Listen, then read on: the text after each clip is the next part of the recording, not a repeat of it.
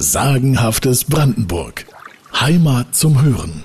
Im Lande Ruppin, da liegt der geheimnisumwitterte große Stechlinsee. Seine äußere Form schon gab den Menschen einstmals schwer zu denken.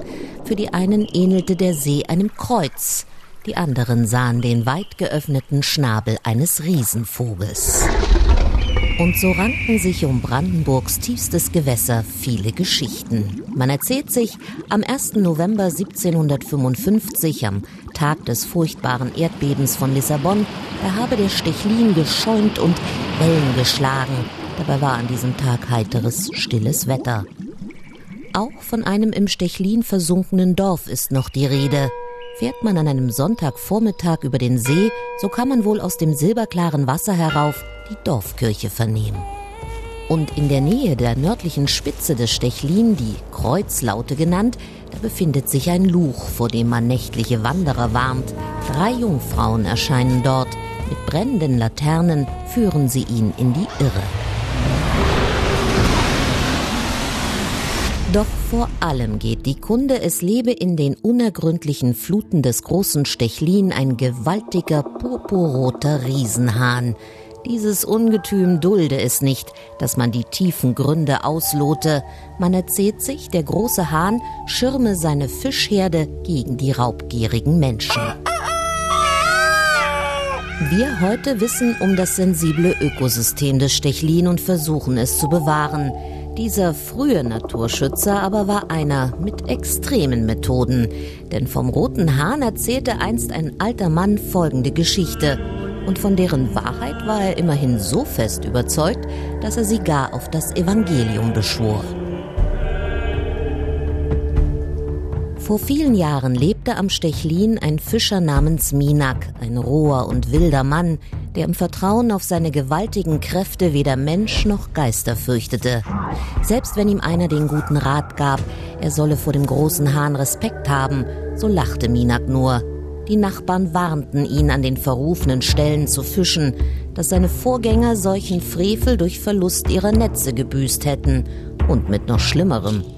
Doch Minak fischte wo und wie und so viel er wollte und einmal auch an einer der tiefsten und gerade darum verpöntesten Stellen. Minak, der genau wusste, dass sich hier die Stechlin-Maränen aufhielten, zählte schon das Geld in seiner Truhe. Es war an jenem Tag ein stürmisches Wetter und nur mit Zittern und Zagen folgten ihm seine Gesellen auf den See. Sie warfen das Netz an der besagten Stelle aus und kehrten zum Ufer zurück, um es mit langen Tauen herauszuwinden.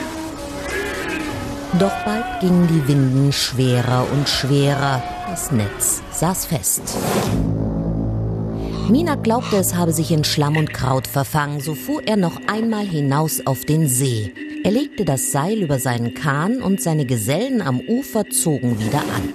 Doch immer straffer wurde das Tau. Es drohte den kleinen Kahn unter Wasser zu drücken. Halt! Lass die winden! rief Mina. Just in diesem Moment brach der Sturm noch stärker los und im Toben der Elemente missverstehen die Gesellen am Ufer wohl den Fischer.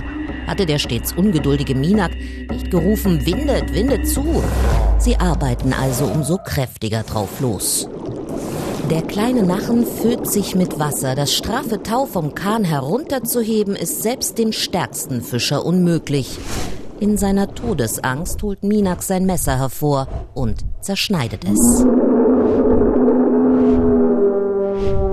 Im Augenblick, da die beiden Enden des Taus in die Tiefe fahren, teilt sich die Flut. Aus den Wogen des großen Stechlin rauscht der Hahn empor. Rot und zornig peitscht er mit seinen mächtigen Flügeln das Wasser, bis der See schäumt und wogt. Mit donnerndem Krähen betäubt er den Fischer. Er zieht den gierigen Minak mit sich hinab. Sein Kreischen und Krähen durchhalte als Warnung an die Menschen die ganze Menzer Forst. Manchmal hört man es wohl heute noch, von Dago bis Rofen und Altklopsow. Sagenhaftes Brandenburg. Heimat zum Hören.